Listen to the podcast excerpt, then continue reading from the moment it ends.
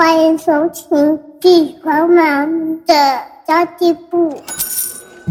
即便是忙碌的职业妈咪，一样能够打造出幸福的家。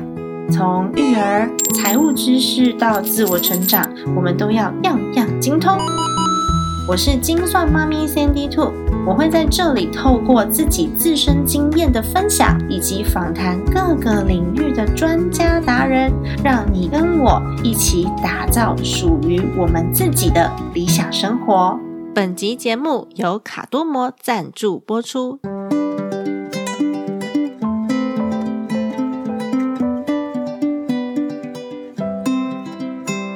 身为全母乳的哺乳妈妈，第一次去卡多摩就是为了买卵磷脂。当时呢，卡多摩的店员给了我很多关于母乳的知识，也因此累积了一些信任的基础。所以我有需要产品建议的时候，我就会去问问附近卡多摩门市的店员。卡多摩真不愧是北北桃地区最大的妇婴连锁品牌，他们非常的了解新手妈咪会遇到的问题呀，服务很有耐心。而且常常都会有特价的玩具，随时有朋友的孩子生日，我忘记买礼物的时候，我也会冲去卡多摩。所以卡多摩呢，满足了我超多的需求。最近卡多摩二十六周年庆。活动开跑喽！二十六年来陪伴妈咪的好伙伴，在实体门市消费满一千六百元就送刮刮卡一张，奖品有神送五十五寸的电视、iPhone 十三，还有家庭主妇的梦幻 Dyson 吸尘器。卡多摩准备了超过一万个奖项，要给妈咪们试试手气哦！如果你是会员的话呢，十二月一号到十二月三十一号。整整一个月，消费满五百元，立刻就赠送一百元的提货券；满八千元的话呢，还会加送来自台湾花莲的好米礼盒哦。花开富贵稻米桶礼盒一组，有需求的妈咪，卡多摩年底最后一波大活动，来聪明购物吧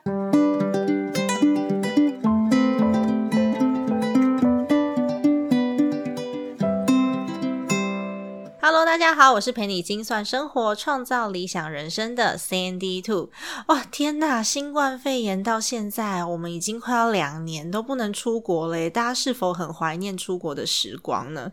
相信有不少的人都非常怀念我们可以自由自在搭飞机，然后在机场里把那个 passport 交给海关的时候，他跟你讲说 Welcome 的那种感觉。超怀念的，你有没有特别怀念某个国家的食物，或是某个国家的文化、某个国家的人？其实我本来是打算在幼董两岁之前就带他先体验一下什么叫做搭飞机，但是刚好呢，他一岁的时候就爆发新冠肺炎，所以到现在都还没有机会出国。今天 Cindy Two 邀请了很久不见的朋友 Sound of 的糖糖来跟我们分享一下自己旅行的经验，因为糖糖其实也是自助旅行的达人，去了不少的国家。今天。呢，就让我们用耳朵来旅行吧。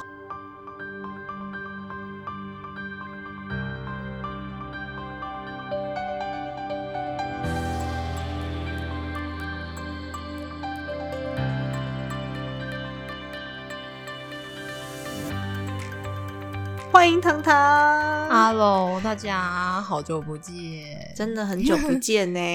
哎，其实跟你比，我应该不能算达人吧？算啦算啦，因为我旅行的地区比较单一一点，我是每周去的比较多。因为我曾经有分享过，我去过二十八个国家嘛，那大多集中在欧美。当然，就我们常常去的什么韩国、日本，当然也是去过啦。那你去过哪些国家？我觉得还蛮少的啊，但是你有自助旅行的经验很丰富啊。哦，我去过，因为我觉得我比较能够跟大家分享比较独特的自助旅行的经验是。我很喜欢一个人旅行，一个人旅行哎，所以去过的不算多，可是我觉得有比较独特的东西可以跟大家哎，真的，因为我是很不喜欢一个人旅行的，我很喜欢大家一起，喜欢热闹，对，我喜欢热闹，所以我每次出国去，我都会揪团，就说有没有人要一起去，什么大学同学啊，然后呃，我老公的大学同学呀 之类的，我很喜欢大家一起玩的感觉。嗯，那你去过的国家当中？有没有让你最难忘的？最难忘的，嗯我觉得应该是纽约。纽约，哎、我跟你说，我超好笑的。我在美国待了五年，但是我没去过纽约。哎、好可惜哦，对超可惜，真的。超可惜的。我从什么呃华盛顿州、西雅图啊，一路到 Key West 到比较南边的佛罗里达州，我全部都去过，但是我就是没有继续往上走。哦我连路易斯安那州都去过，嗯，对，就是没有往上走。哦凤凰城但是 Phoenix，但是我很羡慕你可以公路旅行，我超想的，因为我那时候。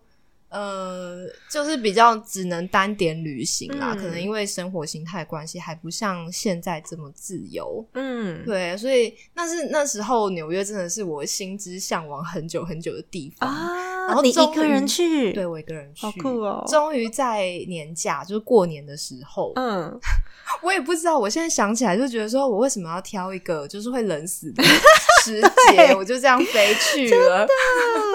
一个人旅行真的会让你长大很多，尤其是纽约，它不算是，嗯。嗯。对，算是我第一个。第一个一个人旅行，而且又是去到那么远的国家。你去多久啊？我就去那时候年假是九天还是十天？哦，对，嗯然后我从去的出发的起点，嗯，我觉得就还蛮多事情可以讲的，嗯，因为其实年假还蛮。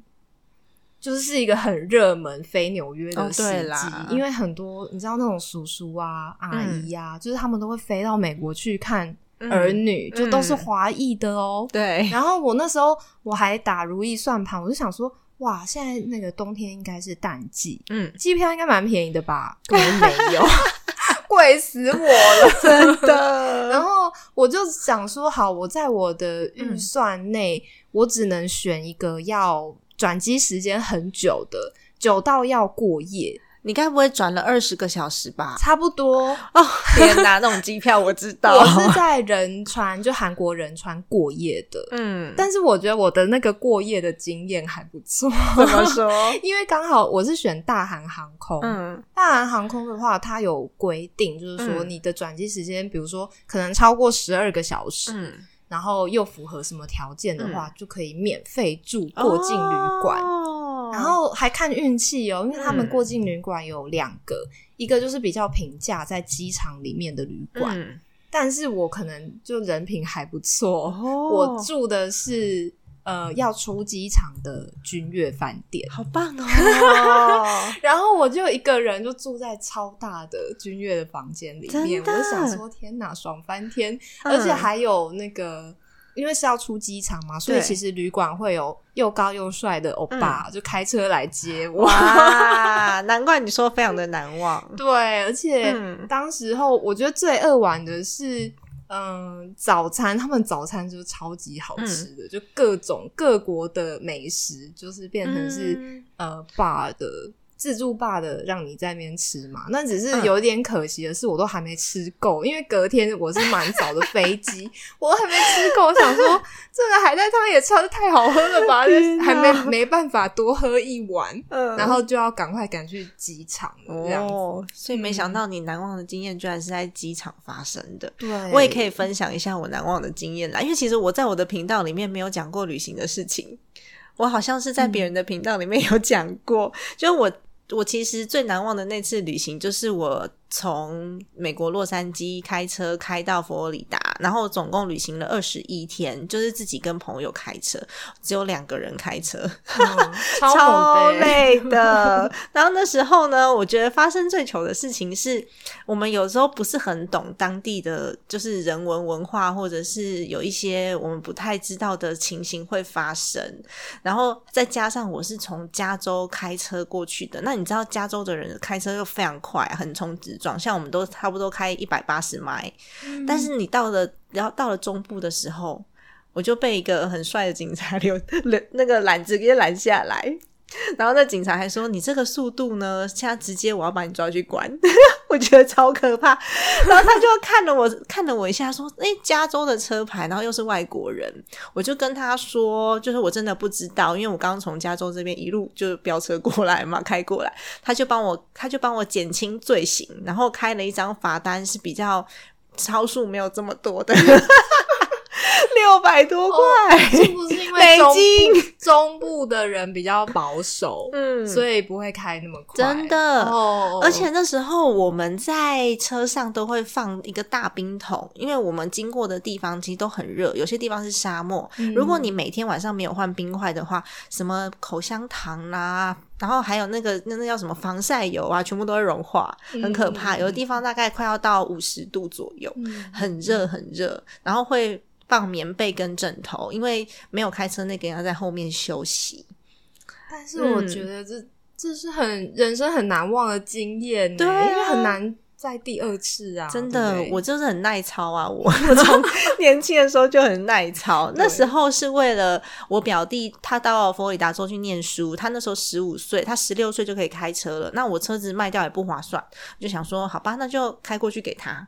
因为我已经毕大学毕业，要回准备回台湾了，这就是另外一个故事。我刚刚为什么会讲说自己一个人旅行会让你迅速的成长，嗯就是因为你会遇到很多突发状况。对，啊，对啊，就像我刚刚分享的那个我很爽的呃过境的经验，嗯可是其实前面我是遭遇了一些状况的。哦，是哦，对，因为我其实不知道他君悦的那个饭店是在外面，嗯，其实我要先呃入境才对。嗯然后我以为我就是待在机场里面就好了，所以我就是那个流程走错，你知道吗？哦 我先走错了门，然后其实我应该要在，反正我那时候就弄了很久，然后嗯久到，而且他们机场里面的工作人员态度都蛮凶的，因为我觉得他们好像也不太想要跟我讲英文，你知道吗？就没有办法用英文沟通。嗯然后我找了好几个人，他们终于懂我的问题是什么了。嗯嗯嗯然后我就在一个门的地方等，然后等等等，就有一个另外一个工作人员，就脸很臭的来带我，嗯就是 从我应该要出去的门出去这样子。而且我那时候就是已经搞很久，搞得快，我那时候终于走到正确的门出去，嗯好像已经十一点了。哦，而且我中间一度就想说要放弃，嗯我就想说，那还是我就在机场里面找一个地方，嗯就是可以窝着休息一下，就等到明天这样。可是后来我就想说，嗯，还好我没有放弃，因为真的是吃住的还不错。对，很真棒。然后我那时候就房间拍照拍照，然后那个炫耀了一波，社群上炫耀了一波，真好哎、对啊，然后后来就隔天就坐飞机到纽约了嘛。嗯，然后到纽约下飞机之后，我觉得那个真的是乡巴佬，就是去到大城市。嗯嗯因为比如说在纽约之前，我可能我的旅行经验可能只有就是亚洲比较邻近的城市，那可能有比较远一点的，比如说嗯我去英国，可是那个是有人带的。嗯那自己一个人出去，然后去到纽约，因为纽约是个超级大城市嘛。就我一出去，我想说八个航厦是怎么回事？我现在要走哪里？我到底要怎么走？然后我就搞不清楚我现在到底在哪一个航厦，嗯就只好问人。然后那个时候在等行李的时候啊，我想说。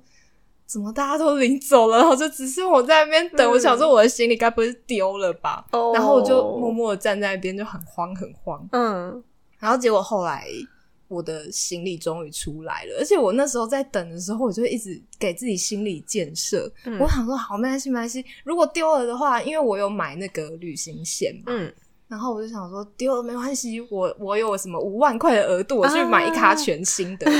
可是其实你还是会觉得蛮慌乱的，对。对，然后终于我的行李跑出来，我想说啊，那应该是我转机时间比较久，嗯嗯嗯所以它就很慢很慢的。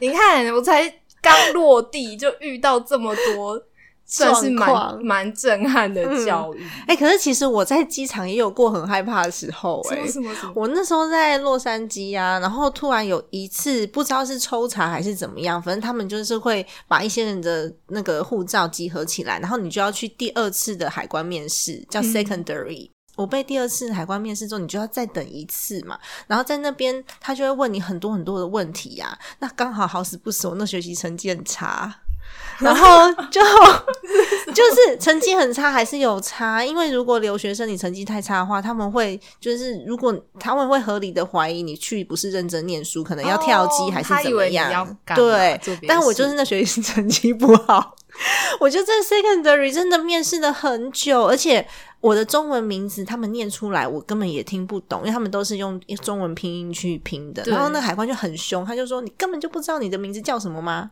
他说你到底有没有问题？”然后就被叫进小房间里面 嗯盘问了非常的久。嗯嗯嗯嗯，然后盘问到下一班班机，那个行李转盘呢，我的我的行李被放在旁边，放到下一班的班机，行李都已经出来了，然后 来超对，久超级久。然后第一次很害怕，结果后来发现，你只要去过一次 secondary，每一次都会被查。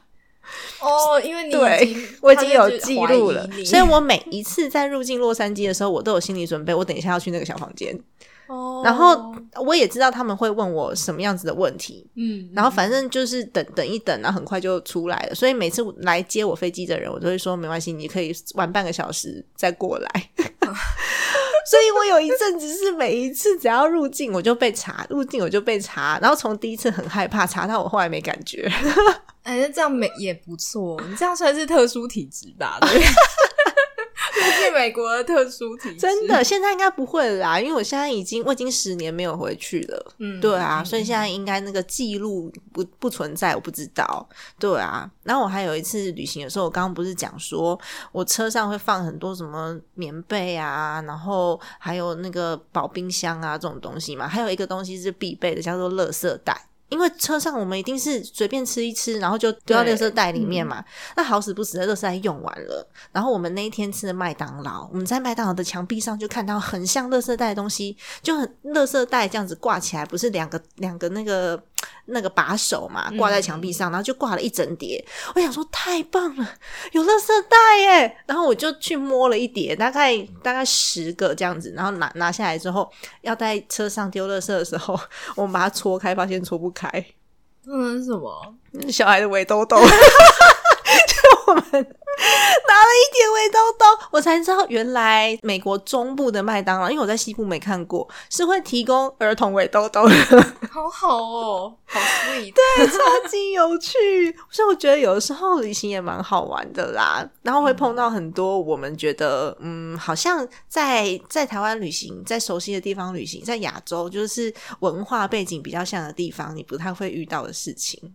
对啊，嗯我觉得就是一种嗯，算是比较有趣的跨出舒适圈的方式，真的，嗯嗯然后尤其是我开车会经过很多中间的小州，所以不是洛杉矶，不是纽约，不是西雅图，是那种你可能很少华人去经过的地方，你就会发现所有人都对你行注目礼，因为他们其实乡下地方的人没有什么机会见到不同人种的人，嗯他们是大城市的人才有机会看到。就是各种不同的样貌，所以很多人就看着你这样经过，我觉得天啊，我现在是明星哎、好正面哦，看小动物的感觉，有蛮好玩的。我有被这样看过，不是在纽约，那是另外一次去美国的时候。，OK，哎、嗯那你觉得你在旅行当中有过什么样子的经验，让你觉得学习很多的？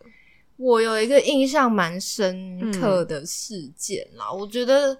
呃，既然都出去旅行了，我觉得我们嗯可以保持比较开阔的心胸，因为我我觉得我们对某一些地方总是嗯会有一些刻板印象嘛，对不对？比，如说纽约就有超多刻板印象的啊，因为我们去的那时候，我住的地方在皇后区，嗯但是皇后区嗯以前就是你，你可能会觉得说，哦，是不是黑人很多啊？嗯就是外来的嗯种族，然后可能会觉得有一点危险。对，但是我那时候去的时候，我就完全打破这个嗯刻板印象，因为我那时候去的时候刚好是过年嘛，嗯然后我就到处乱逛乱逛啊，然后就逛到应该是一个华人区吧，嗯然后就到处在那边咚咚咚咚锵，咚咚咚锵，然后大家都在采买年货这样子。我想说，哦，所以现在皇后区其实是华人比较比较多，然后我们那时候是冬天嘛，所以我其实还是比较顾虑安全，所以我就会想说，好，那我天黑的话，我就要赶快回家。嗯那我有一次我回家的时候，你知道天气冷，脚程就没有办法快。嗯我我住的那个地方离最近的地铁大概要走个十分钟、十五分钟左右。但是那一天我回家的时候，天色已经全暗了。嗯然后我就在走路回家的路上，我就觉得有一点害怕。嗯，然后后面呢，我就听到有人在讲话，后我后来发现他是在讲电话啦。哦，然后应该是嗯、听起来不像是白人的口音，嗯可能是拉丁裔或者是非裔这种。然后我就觉得有点害怕，我想说我要不要走快一点，然后就越走越快。但是你知道我的脚程不可能赶上的，对就是不可能比他们还快的。然后我就想说，嗯好、啊，算了，我就保持警觉，然后随机应变好了。嗯结果后来啊，因为他讲讲电话越讲越激动，你知道吗？然后我就想说，我听听看他到底在讲什么。结果原来他应该是一个青少年，对，然后他很生气，在跟妈妈吵架，他就说为什么你不给我钱什么之类的。吓坏，然后我，听清楚了之后，我就觉得说有点好笑，嗯就是想说哦，好啦，我刚刚可能有一点太紧张，因为他就很生气，然后走嗯得很快，然后一路跟妈妈吵架，然后就超越我就走了。哦，哎，那你有被抢吗？你有被抢的经验吗？我有哎、真的假的？，对我是在英国，在那个诺丁诺廷汉 （Nottingham），、嗯然后也是被学生抢。然后我那个时候也才国三而已，这是我第一次在国外 你有傻遭受。对啊，有啊，当然是有啊。然后还好那时候钱不多，嗯因为就是我那时候也是学生，就是暑寒暑假出国游学一个月那一种，所以就被被抢了钱包。我还记得我是跟我妹妹一起去，然后那时候我妹也不在，因为我跟她的学校班级下课时间不一样，所以那时候我不在，超好笑的欸。那你其实应该就给他就没事，就给他，对啊，就给他，就会碰到一些这样的状况。我们都觉得好像在那些大城市里面，哎，好像很安全，可是其实不是，没有，没有我有觉得国外就是，我觉得大家不要用在台湾的生活经验去看国外。嗯。但是我刚刚讲说要要 open mind 嘛，对其实那时候我们住民宿的时候，因为我们的红妈也是台湾人，嗯。然后她就跟我们聊很多啊，她就说：“哎呀，你不要，你们不要觉得就是有色人种好像很坏还是什么的。我告诉你，嗯。就是呃，他说，比如说像黑人或者什嗯。么拉丁裔的啊，他可能顶多就是抢你或什么的，但是他说。”他说：“白人才是吃人不吐骨头的。这个好像也是跟人种有关系对，耶我觉得可能是，racist。他自身的经验吧，所以他其对实他那时候有跟我跟我另外一个血民宿的女嗯生说，其实你们不用那么紧张，就是像我嗯刚刚讲的，就是晚上走回家的那个哦，对啊，对，啊，让没错，我有一些反思。嗯，对，太有趣了！我之前在英国也是有一次，因为英国他们的店都很早很早就打烊了，可能下午嗯四点五点就都没有东西了。那那时候我是我也是住在 homestay，但我后妈是英国人，他们全家都是英国人。然后我的室友是一个法国的女生，嗯，我那时候就去学校参加活动，参加到没有公车了，然后。那个那个年代是没有手机的，嗯，我们是用投币式的电话，所以我就找到电话亭打电话给红妈，但是我不知道该怎么描述我在哪里，所以他们就在那个公车站牌附近啊，一直绕啊绕啊绕去找到我，而且超可怕的哦，因为天黑的时间非常的晚，可是我们居然可以待到天黑。因为那都它是很晚呢，应该十点十点之后，因为它是纬度，很高的国家，所以他们天黑的时间是很晚很晚的。嗯，然后我其实真的还蛮害怕的。你就像你刚刚讲的，只要有人经过，你就会觉得天哪，会不会发生什么事？对完全是一模一样的心情哎、对。我是个很随遇而安的人，嗯嗯嗯，就发生什么事情，我就会觉得说，哦，没关系啊，反正就是一个经验这样子。哦，呃，我觉得有一个可以分享嗯是，不是是我另外一次去纽约的时候，嗯然后我那时候我就一直很想要去某一个画廊嘛，就是中央公园那附近嗯有一些博物馆，那、我很喜欢逛，可是好死不死啊，那天就下雨，一直下。结果我没有带伞，然后我找了很多地方，我都 买不到雨伞。因为他们其实不撑伞。对、有发现？嗯我不知道为什么外国人都不太撑伞，然后英国人也是，美国人也是，然后他们的伞都只有黑色，也没有什么很漂亮颜色的伞。但是英国人很，就是他们真的都会穿风衣，他们都穿稍微防水的那种，嗯然后他们会戴帽子。对，可是纽约人就好像没有很很很怎么样的一个嗯装束是统一的。然后我那天真的是淋到一个，我很想说等一下就停了吧，然后一直找不到雨伞，然后我就整个淋到。就整件外套都湿掉，对，而且我会得。觉得很奇怪，就明明下雨，他们好像跟没下雨一样，还是照常走在路上。我其实真的很不懂 哎、我一开始我真的完全不懂。那再加上我的伞是从台湾带去的，是一个有爱心形状的粉红伞，然后每次一撑我就超突兀 的。你超是观光客。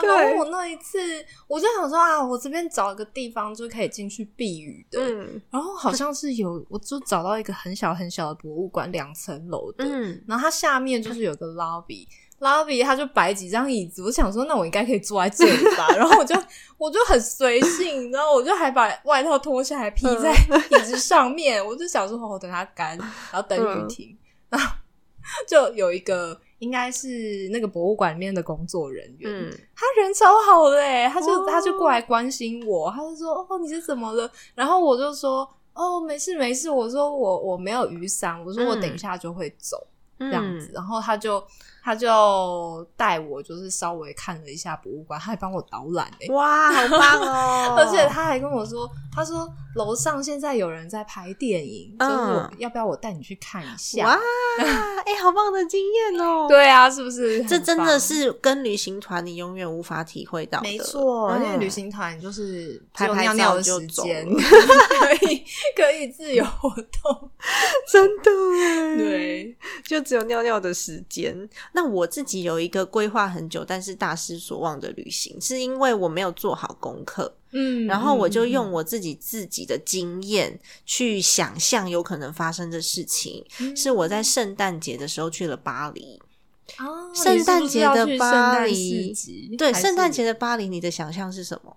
就是张灯结彩，然后很对热闹。对但应该不是吧？大家都在家吧？对，那 时候我是从我是从英国，我在英国已经待了一个多月了，然后就从我妹妹的我妹妹他们家出发，因为我妹住在曼彻斯特嘛，我就从我妹那边出发，然后我妹就说：“圣诞节你为什么不规划去爱尔兰，或是去去哪边苏格兰走一走？你去巴黎干嘛？”我说：“圣诞节去巴黎不好吗？我想要去看圣诞树啊，就是我想要收集一百棵圣诞树，然后都是很漂亮的那一种。然后我妹就嗯好，反正你机票都买好了，你就去吧。然后她那时候就给我了我很多包泡面，因为店都没对。然后我妹还跟我讲说：“哎、姐，我跟你讲，这省着点吃，因为我们在这边其实也不是很好买到泡面，但是我的库存。我想说奇怪，我去巴黎就是很多好吃的东西都在那边，你给我泡面干嘛？她就跟我讲说你会用到。结果真的好死不死，我我跟我老公，我们下了飞机之后就发现一片寂静，没有树，而且就算有圣诞树啊，那个树也都是装，就是装饰的很单一，就是素素的那种，就几乎都是一棵树上面只有一种颜色的彩带。哦嗯，那是他们装饰的方式。所有人都在家里，没有店面开，连家乐福都没有开。我们走很远才找到一间家乐福。结果你们那个假期就是一待在旅馆吃泡面吗？哦，其实没有啦，因为后来就是你当天是不太会有开张之类的，然后整个假期那种什么，我们我们想什么 LV 啊，什么这些店。就是精品店也都没有开，但是还是有圣诞市集，所以我们在那个香榭野林大道圣诞市集里面走了一大圈，然后那边的也还是有一些店会开，只是没有我们想象中的这么的热闹。然后我们也有去花神啊，就是去巴黎一定要去花神嘛，对，去花神拍拍照，因为花神真的很小间，然后里面位置也很小，位置也很窄，你就几乎是跟隔壁的人挤在一起，然后喝一杯很贵的咖啡。我那时候就觉得好后悔哦，因为他的咖啡大部分在欧洲你喝到的咖啡都是 espresso，我们喝不习惯的。对，嗯，那如果你要美式的话，像我之前去意大利，你要喝比较淡的咖啡，你跟他讲说你要 americano，他就会给你 espresso 加一杯热开水。嗯，对对对，大致上就是我们比较不太习惯的那种饮食方式，所以我就很后悔，我走进了花神，我应该在门口拍照就好了。就到此一游就好了。对对对对，可是这就是体验呐、就会有很多你规划了，但是你会觉得有点失望的事情。但我觉得这是心态上面的调整，就跟你刚刚讲的，就随遇而安嘛，就当笑话笑一笑就好了。我到现在我讲到那一段去巴黎的日子，我都会跟我老公在那边讲说，啊，那就是给了我们再去一次的动力。哎、你的你的想法真的很正面对啊，不是吗？还好我没有看到圣母院。哦。嗯，因为后来圣母院不是失火在重建嘛，那我们是在那个时间点之前去的，所以还好我们有看到圣母院，就不可惜啊，就是看看那边的风光什么的。嗯嗯，对啊，我都觉得，因为我有遇过那种，诶，我们等一下是要讨论旅伴这件事情哦，对，因为你刚刚跟我讲，我刚刚那一题，我也想到纽约有一件事情可以讲，嗯，因为我发现我可能真的太随遇而安了。，对，因为我那时候有排一个，因为我很喜欢逛市集那种东西，然后我就有排一个，好像是在什么威廉斯堡，反正就是会有一个蛮有名的市集就对了。嗯。可是我去到那个地址的时候，我就一直找不到，嗯。我就找找找找不到，而且我还问好多人哦，然后每一个人跟我讲的答案都不一样，而且那次那一次，就我旁边还跟着那个一起跟我 share 民宿的那个女生。嗯。其实你知道，她在我们在纽约的前几天，她前几天她都没有自己排行程，嗯，然后她就跟着我着你。这样，然后我就想说。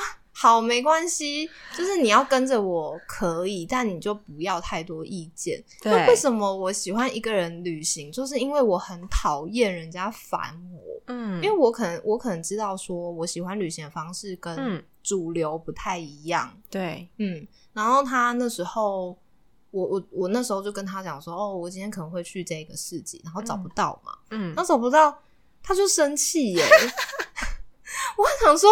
哎、这是我的行程，你生什么气呀、就是我们问了可能第三个、第四个人之后，嗯还是找不到，然后他就站在那边给我臭脸，然后说：“那现在是要怎样？我们要去哪里？”我就想说，关我屁事啊！你要去哪里去哪里？找不到就算了啊，我们就去找附近有没有其他的东西可以去参观，对，就是附近还可以走走的逛嘛，嗯对不对？可是我就不知道，就是一开始我跟他讲说，我今天要去那个市集，他那天就是铁了心要去去那个市市集。然后嗯他就说：“哦，那不然我们去另外一头的市集好了。嗯，就是要去市集，他今对天是要去市集，然后他把我整个行程都打乱了。天哪，对啊，因为我的我的习惯是我一天可能就是走某一区、嗯这样子，嗯这样会就比较有系统性。我也是，我是喜欢深度旅行，我不喜欢走马看花的。对，嗯然后我就我因为那件事情 很生气，我的 行程被打乱，我很你可以叫他自己去啊，对啊，然后隔天你知道他又跑来问我说今天要去哪里，我就说。嗯，我我想要自己走，然后从那之后他就很识相的，我们就分开走了。我觉得得旅伴蛮重要的欸。如果说嗯你的另外一半、或者是你的旅伴，他的习惯跟你不一样的话，真的会起蛮大冲突的。对，那还好，我的旅伴就我老公啦，他最大的问题就是他要 SOP，他要 SOP，跟他要把所有的东西都装进一个又一个的袋子里面，我会找不到。他要很有系统性的去收纳我们的行李箱，而且每天晚上都要长一样，只差没有去量那个折起来的袋子是几公分这样子。他是还没有脱离当兵的生活、啊嗯，我觉得他从来没有脱离过啊，就是他早上起来到现在，他每天早上折棉被也都是正方形那。还要折豆腐，对不对对？，所以唯一的问题就是他真的很巨细靡遗的在整理这些东西，但我不是，我就是去到的地方，嗯我觉得，哎、我目的达到了，我要休息，或是我想要再多喝一杯咖啡，我想要再走再走更多的地方，但他花太多时间在整理这些东西了。嗯，那我的习惯，我就会我就会把东西全部塞进去，然后我要赶快去跑下一个行程，因为很难得嘛。对啊那如果说每次都要再把东西摊开，然后在咖啡厅或者在哪里再把东西全部都收的巨细靡遗，我就浪费三十分钟了啊。哎、可是他这样很奇妙啊，他这样跟在家有什么两样啊？嗯就是一样在收东西。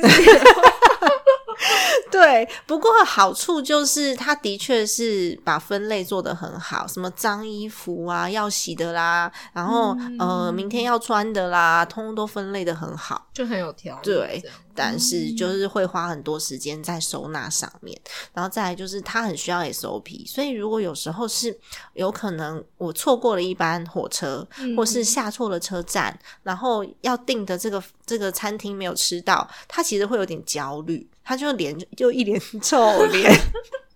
可是我就是很随性的想说，哦，这间餐厅没吃到，那我们再看看 Google 附近有什么。对啊，我就超喜欢这样的，对就是发现发现未知的惊喜。嗯，那很难吃的话，你就笑一笑说，哦，这么难吃，就这样。对 对，我觉得这也是旅行的乐趣。而且我在巴黎点菜的时候也是啊，那时候因为我妹妹有做功课，她就查了很多单字，然后法文对照中文给我看她的菜单，然后我就去了我妹推荐的那个平价的法式料理店。因为他住在英国，所以他到欧洲其他国家的机会比较多嘛，他就做功课。我就把他的 menu 摊开，我想说胸有成竹，这翻译过的有没有？再把他 menu 一另外他自己的就是餐厅的 menu 打开，啊，他换 menu 了。那你怎么办？就随便乱点。我随便乱点的、啊，嗯就来了好多软软的甜甜点哦。因为不知道为什么他们很喜欢，就是提拉米苏也是软的，然后那个那个什么舒芙蕾也是软的，然后还有我我很不喜欢吃慕斯。可是那天我就点了蛮多慕斯，慕斯也是软的，那就嗯好算了，等一下我们再去再去找个面包店，我觉得这样蛮蛮好玩的。我 可是好笑。我觉得要能享受这种乐趣才可以。嗯因为你讲这个，我就想到我那时候 我去泰国的时候，我就是专程要去吃某一间餐厅，对，然后因为那间餐厅看起来真的还不错，可是嗯它是有一点点走 fine dining 的路线。嗯所以你知道他的菜单很难看懂，就是嗯它可能是一长句，然后我只有一些单字看得懂这样。嗯然后我想说，好，我要随便点吧，可因为我可能大概知道是什么，嗯，就点了半天，就来一盘高丽菜，然后来一个甜点，然后来一个不知道什么东西，结果没有主餐。然后我就想说，哦，算了，我等一下再去吃路边摊好了。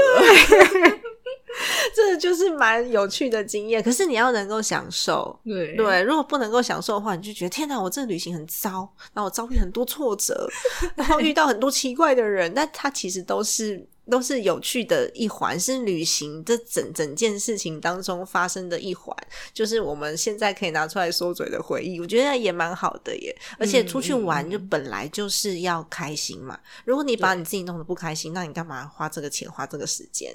对啊，真的，哦我要跟你们讲，我为什么会开始决定想要一个人旅行的契机，就是因为我遇到一个非常控制狂的旅伴。哦，我那个真的是一次就受不了，而且他是我认识很多年的嗯。同学，嗯，是我国中同学。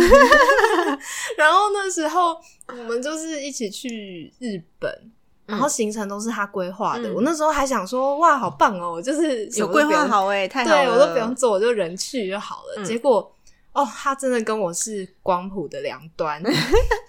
你知道他做给我的行程表啊，就 Excel 做的，巨细靡遗是吗？巨细靡到，你知道他到他的时间规划到分几点几分，我们要到哪里？我我有 看过这种行程表，那我就很痛苦啊。然后我就想说，他有他有些行程，后来我们走那个行程的时候，我就觉得说 有一点不合理，就是太累了，你知道？嗯因为我们去呃京都，然后去嗯京都，你一定会去去什么奈良去看路之类的嘛。嗯然后奈良那边，其实你比如说他他有公车，你就可以绕所有的大景点一圈。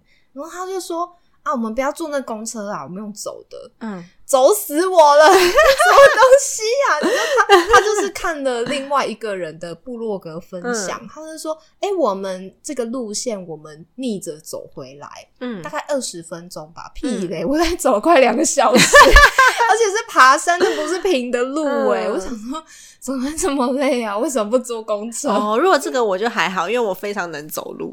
嗯，嗯但是哦，我可能那时候体力还不太好，嗯。还没有锻炼，然后他就，你看他他就有时候他走的比较快，对，他就说：“哎、你可不可以快一点啊、我们时间快来不及，我们刚刚那边停留太久，然后什么的。我想说，哦天哪，你饶了我吧，你自己走，我要去坐公车。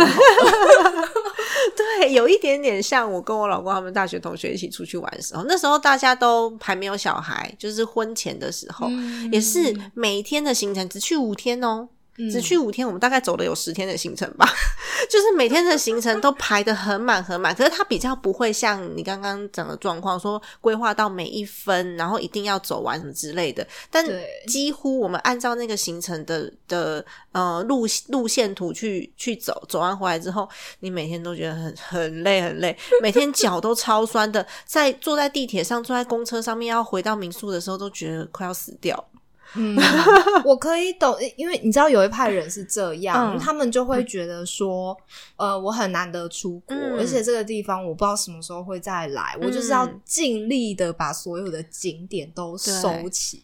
可是那就会变成说，你每个地方都是停一走马下下，看花，嗯，而且我后来就认真的思考这句话，我就觉得说，怎么可能啊？比如说我现在住在中和好了，我都对住这么久，我每个景点都有去吗？哪？啊，台湾的每个景点都有去吗？怎么可能？也没有都住这么久。对啊，真的。啊所以其实我比较喜欢去发现那些巷弄的小店，然后有一些是他们当地人哦，可能老奶奶开的点心店，这种你是在网络上面查你查不到的，就真的要冒险你才会知道。这种是很好玩，我也很喜欢发掘这种。嗯，嗯哎、那你就是旅行的时候啊，你怎么规划你的财务？会花很多钱吗？因为其实蛮多人都在讲说，好像会花很多钱。诶、我觉得看你去的地方，比如说像嗯纽约，不可避免的你会花比较多的预算，就是机票跟住宿。，对，虽然住宿，你看我已经已经住民宿了，嗯应该是算是最平价的选择。可是我记得我那时候，而且我还找人摊哦、嗯然后所以住了九天十天，还是花了一万多块。嗯，对啊，就就跟你去什么日本哪里，或者是去泰国是很不一样的预算的概念。嗯，可是其他的地方，我就我觉得还蛮省的，因为嗯纽约吃的东西真的很贵，很贵，很贵。我所以，我几乎因为我都是自己走嘛，嗯所以我几乎都是吃路边摊。嗯，其实它路边摊也有一些很好吃的东西，嗯然后因为我其实食量又很小，我就比如说我买一串那个什么烤烤鸡，嗯，买一串烤鸡，其实我就饱了哦这样子，然后我就会留一些胃啊。那时候就想说，好，我要去排个什么 Lady M，、嗯，就类似这种的。还有百老汇。汇，对我还有一个是特地要去吃的牛排，是一件很、嗯很比较有名的牛排。可是我那一整个旅程也就排这一个，嗯，然后就是找我那个室友，就是要 dress code 进去的那种吗？也不会耶，因为其实它很多观光客去，哦只是很难订到位置。嗯然后我们就是在一个很奇怪，不是吃饭的时间订到位置，哦，那也不错啊，反正就是去体验呐。然后就去吃。嗯然后那里面的服务生大部分都是那种然后很绅士的老贝贝。嗯哦，我们那时候超好笑的，因为他不是要算那个税吗？还有服务费。嗯我们那时候吃完的时候，我们就看着那个账单，就是不知所措。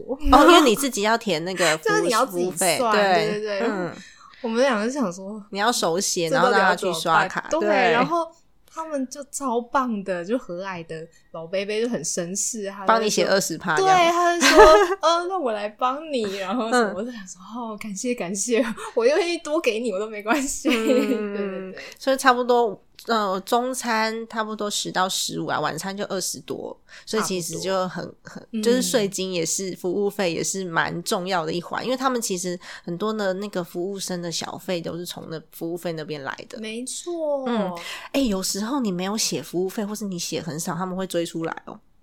他会觉得说，是不是他没有服务好？对不对对，他们会追出来，所以你还是要填填那个数字的时候要，要填对，嗯，要填好，大部分你要知道那个行情价在哪里。对对啊，台湾就没有这个问题，台湾的服务费就是十趴，然后都是算好在里面的。嗯嗯，对啊。那像我自己的话，你刚刚讲到吃嘛，我自己曾经去伦敦，然后是跟我妹妹一家人，那时候小朋友也还小，大概十一个月，不是我的小孩，我妹妹小孩，那时候我还没生，我妹妹小孩也是一个月，所以我们在伦敦是找那种也是 Airbnb，可是是是有厨房的，嗯所以我们都会去附近的超市直接采买。因为其实，在国外是这样哦，呃，你采你采买民生用品的价钱是很是平价的，是低的。可是你一旦要去吃餐厅，他们会视为奢侈行为。那他们的嗯概念跟我们比较不一样，我们是。万物齐涨嘛，就连民生用品一起涨。可是，在国外有很多，他们是为了要维持大家的生计，就是生活基本所需，嗯所以其实这些民生用品。它的价钱是蛮合理的，甚至有一些东西比台湾还便宜，所以那时候真的？对小朋友的尿布、税金都免税，所以那时候我妹妹，我我生小孩的时候，我妹因为她回台湾，她也不需要带什么行李嘛，所以她帮我带了两大箱尿布回来，因为邦宝适在英国买比台湾便宜。对，对台湾有些东西嗯，真的是蛮贵，像我去美国的话，我就会很喜欢逛他们药妆店。嗯，我觉得会打破大家的印象。对对对你知道那个，我讲一个品牌哦，讲品牌应该不会怎么样吧？就斯洛夫在哦台湾也有卖嘛，嗯对不对？但是我觉得它在台湾的价钱应该算是中高，嗯中高有一点。但是你知道它在美国卖多少钱我吗？不知道，没有研究。我那时候在药妆店买了一罐乳液，而且那嗯个是台湾没有卖的系列哦，对就特别好用的。嗯，我想说，哎、我看错这个这个价钱吗价钱吗没有这十一块美金，十一块美金是怎么回事？真我想说，好，赶快买对囤，货。所以你只要不要吃餐厅，基本上嗯不会到太贵。然后我们就是选那种有厨房的地方，然后一住住一个礼拜、两个礼拜，嗯就自己煮，每天早上自己煮。尤其是带小孩，带小孩我们更不可能一天到晚吃外面啊，因为小朋友这么小，然后行动也不方便。对，尤其是在伦敦，它的地铁不像台湾的捷运，国外的地铁真的都蛮可怕的，你就是要一直爬楼梯，然后里一直爬面都还。脏脏乱乱，而且楼梯很窄，所以不根本不可能带婴儿车，我们都是轮流背小孩的。嗯嗯，就跟大家的想象不太一样。台湾的捷运真的非常的，超大方便，对呀啊到，地铁，嗯我觉得地铁是去纽约玩一个很鲜明的记忆点，嗯，因为他已经超过一百岁了嘛。是啊，伦敦的也是他，超过一百岁，所以你完全不要用台湾的捷运去想象嗯它，因为它完全，它其实有一点像我们的那个电联车嘛。而且他们的捷那个地铁上面是可以吃东西的哦，嗯所以你有可能就坐到一个位置，然后那个位置后面就有口香糖什么散落的薯条，然后打翻的饮料、可乐对，对，然后地铁站里面也是有一点可怕，就是那个轨道都会散落着那个垃圾，嗯，然后地上呢可能会有一些就不明所以的液体，这样。嗯，我们刚刚讲的都是大城市嘛，可是其实我在 road trip 的时候，我非常喜欢走那种免费的国家公园系列。